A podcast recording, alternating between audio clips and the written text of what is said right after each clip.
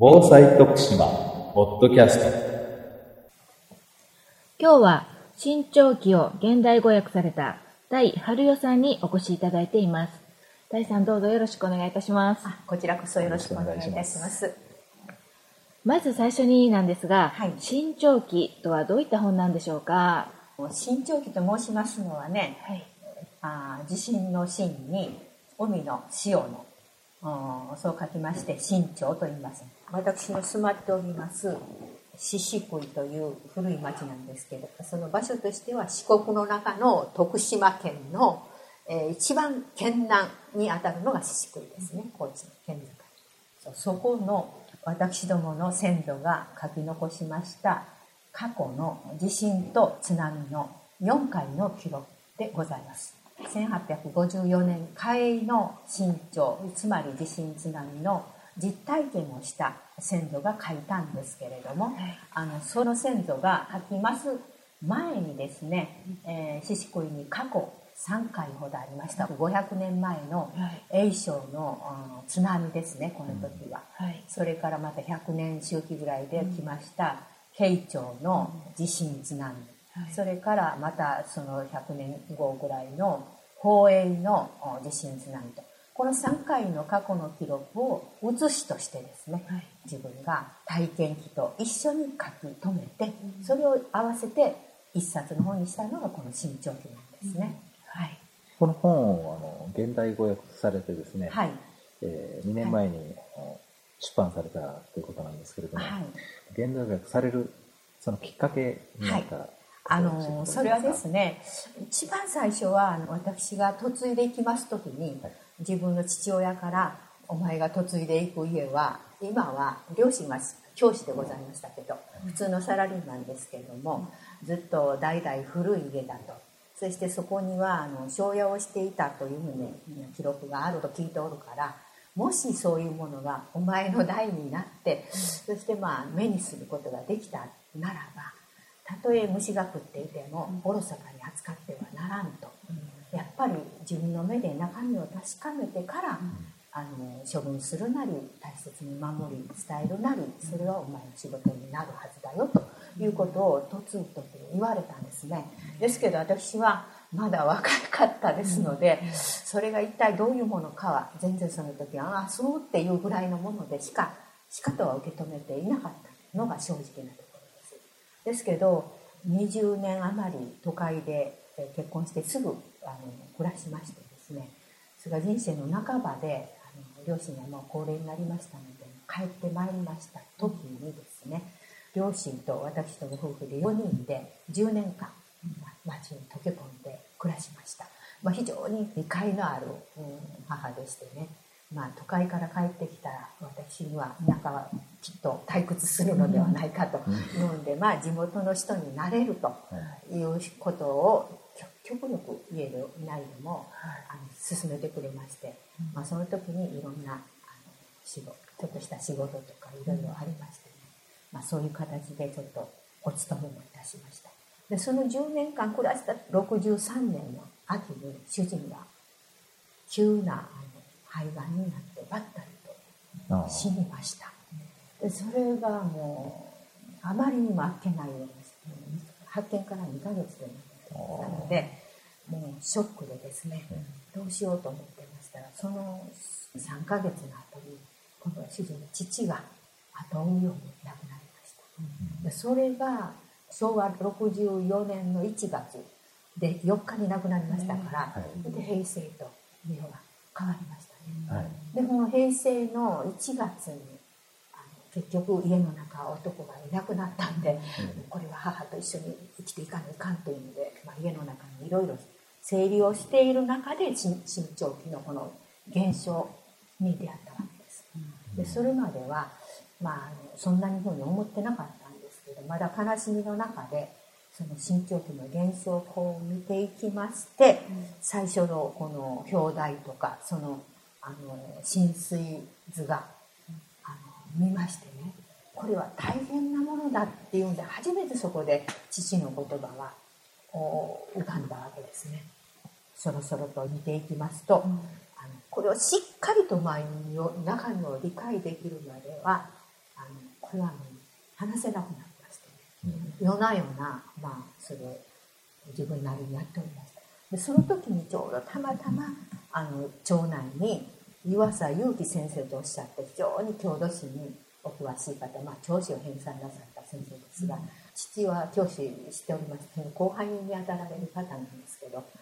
その方に出会いまして、まあ、それがあの一つの私のきっかけで先生この中身を私もぜひとももっと勉強したいんですと。でよく見ましたら教師の中にもその先生が取り上げてあられました。しかし現代語訳ではございませんでしたので、えあのまあ早漏文っていうのは非常にまあ難しくてですね、一般の人になかなか体位をつかむのが困難だろうなっていうふうに思いましたから、ね、でそこで先生に初めから読みますので、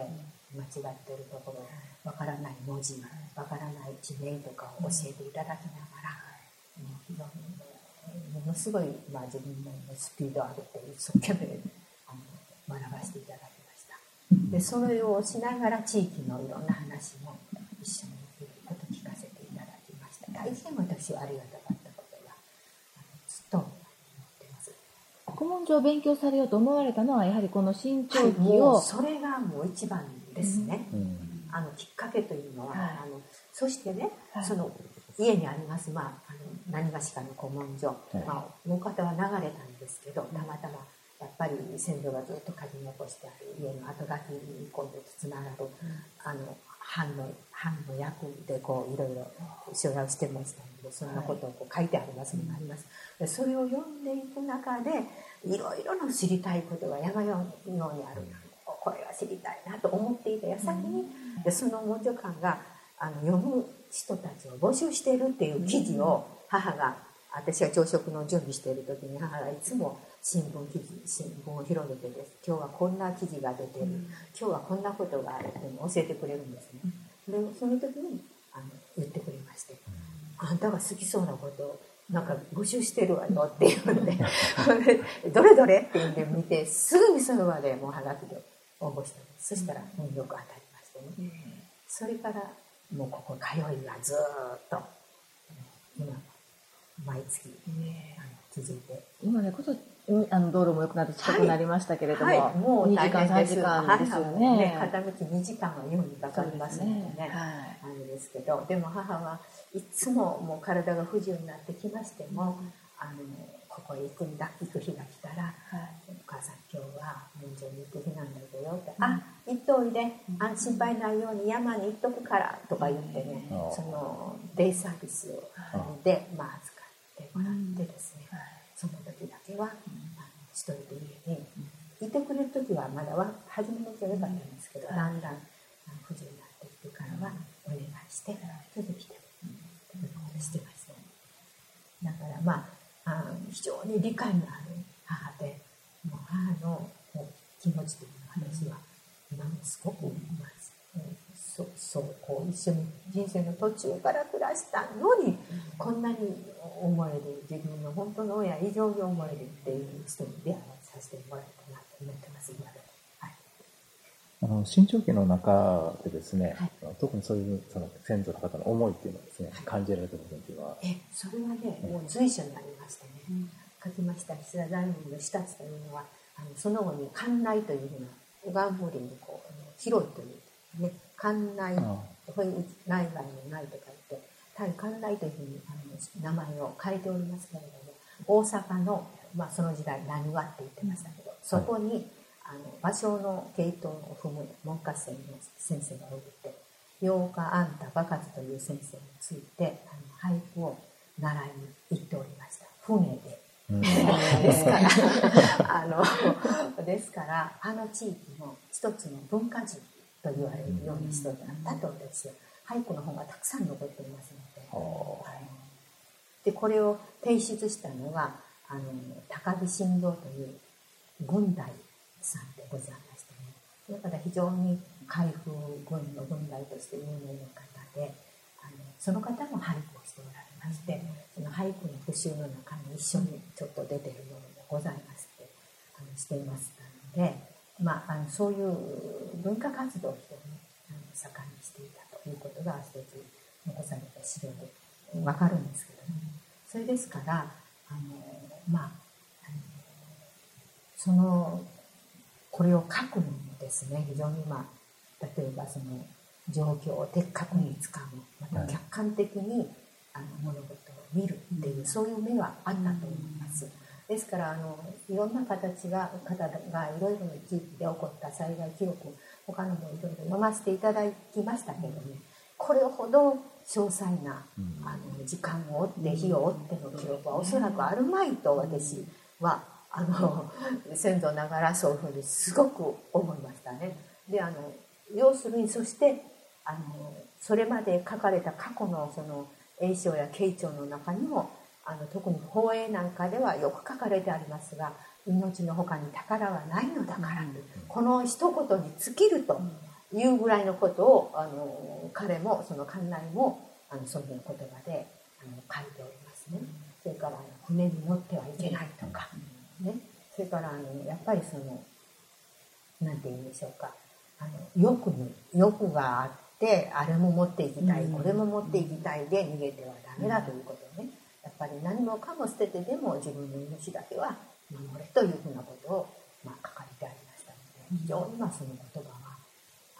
ややこしいことをいろいろ言うよりもそれだけっていうのはストレートにバッとこう入ってきますね。ですから逃げる時はもう何もなくてもいいから命だけ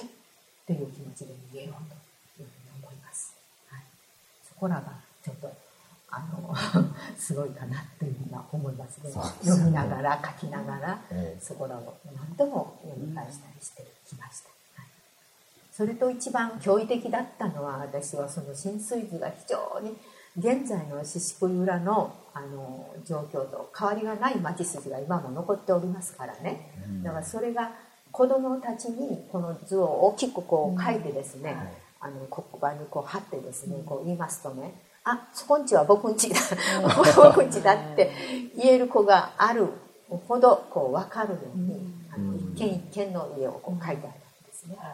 そしてその色分けで藍色で書いたのは流れた家黄色が潮が入った家。青い藍色とあの黄色は潰れたり潮が入ったり、まあ、してごちゃごちゃになった家。家そのものがあってもごちゃごちゃになってる家。で赤色は無難である、まあ、いた災害に合わなかった家。赤色はわずか11件だというふうに書かれてありますから非常にまあ町ほとんどが被害に遭ったわけですね。この色分けでそういうふうに書いてあるっていうのが近年になってあの県とかが自然マップをあの出されておりますけど私は最初それ見た時ね、うん、あこれは 震災マップだとすぐそういうふうに思いまして、すごくそのことはあの強く印象に残っていますね。そうですよね。はい、あの今から150年以上前の街並みが、はい、今もその街並みが一部残っていて、はい、私なんかが思うと古文書っていうのは、もう現代と切り離された過去のものって感じなんですけどね。そうじゃなくて、今も連続してその時代が歴史がつながってるっていうのはですね。もうそれはつくづく思いますね。はい、一部に、まあ、新しいあの支部はあのリベラとか、はい、道の駅とかできておりますけど、本来の町筋は今もそのまんまのですから今からよく思いますのは栄翔の500年も前に津波で全部流れた後今の京都のように5番の目にその時の犠牲者つまりお殿さんがそういう町の筋を作ったと。でその道幅が今考えてもあのよその地域よりはずっと広いんですね。今バスと車が対抗十分できますからね、今でも。ですからそんな500年もまあ牛舎の時代ですよ、牛とか馬とか、あの荷車とか家もわら屋根の家ばっかりだったと思うんです、500年そんな時代から道幅があれだけあるっていうのは、まあ、すごいなと思うんです。それは一つは非常に栄えた地域だったということが、まあ、歴史的にうなずけるわけなんですとそれとまああの祇園さんがありますやで、まあ、祇園さんのこう出汁とかああいうねあの石船とかあんなんがずっと通るわけですから町幅のあの道が広ないと通れませんのでね。だからまあそういったこの頭にそういうものをあのあった方が道をこしらえたと。町を作ったというのがつ。それが現実に今も残ってるっていうのはすごい町だなっていうのは思ってます今、はい、非常にあの歴史的な豊かなあの地域だったんだなっていますですからあのその館内もあの俳句も行くし病気したら木の先へ療養に行くのに春に、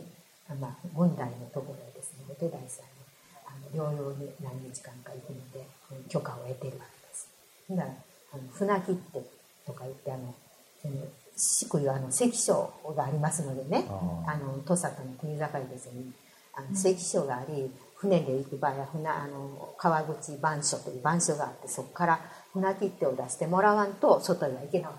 たんですね。でそういうのをちゃんと申請をしていただいてで治療に行ったりしていますのでそういう記録があのうちのこう家の中の記録としてございますのでねちょっとあのそういう時代をあの感じながらそのしかも感じてはいますけどこの震災については現実に今も昭和南海がありましたしやはりあのこれから先もあると言われているわけでこのあの身長についての記録はずっと生き続けるんだというふうに思ってます。はい、じゃあこのお話に続きっていうのをまた次回、はい、あの聞かせてください。はい、徳島県がお届けするインターネット放送防災徳島ポッドキャスト。この番組に関するご意見ご感想をお寄せください。メールアドレスは防災アットマークブレフドット徳島ドット LG ドット JP bousai アットマーク pref ドット tokushima.lg.jp でお待ちしております。